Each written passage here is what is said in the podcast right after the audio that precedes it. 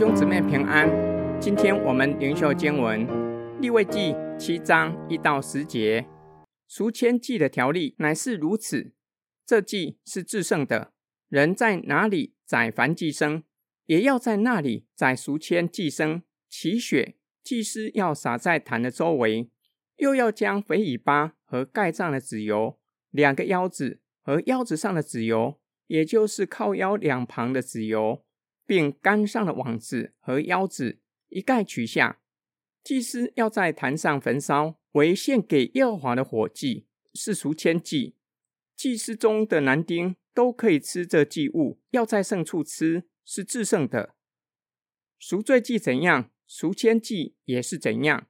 两个祭是一个条例。献赎愆祭赎罪的祭司要得这祭物；献燔祭的祭司无论为谁奉献。要亲自得他所献那凡祭牲的皮，凡在炉中烤的素祭和煎盘中做的、铁鏊上做的，都要归那献祭的祭司。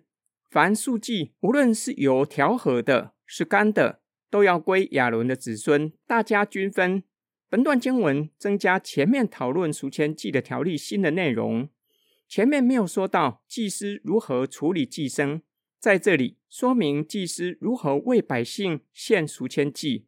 首先说明，在宰杀燔祭的地方宰杀赎愆祭牲之后，再由祭司将祭牲的血洒在祭坛的周围，又要把内脏的脂油取下来，在祭坛上焚烧，作为献给上主的火祭。第三件事，说明赎愆祭剩下的祭司中的男丁可以吃，更进一步说明。谁得赎愆祭生剩下的肉，就是由当天主持赎愆祭的祭司取得当次赎愆祭的肉，以及祭生的皮。至于素祭，由亚伦的子孙均分。今天经文的默想跟祷告，今天灵修的经文处理非常实际的问题，在以色列民中间没有分得产业的祭司，如何得着生活的供应？就是从百姓献上的祭物，除了燔祭，全部在祭坛上焚烧，是要全然献给上帝的。至于其他的祭物，上帝乐意与侍奉他的仆人分享，让他们日常生活的供应没有后顾之忧。另一个问题就是如何公平分配剩下来的祭物。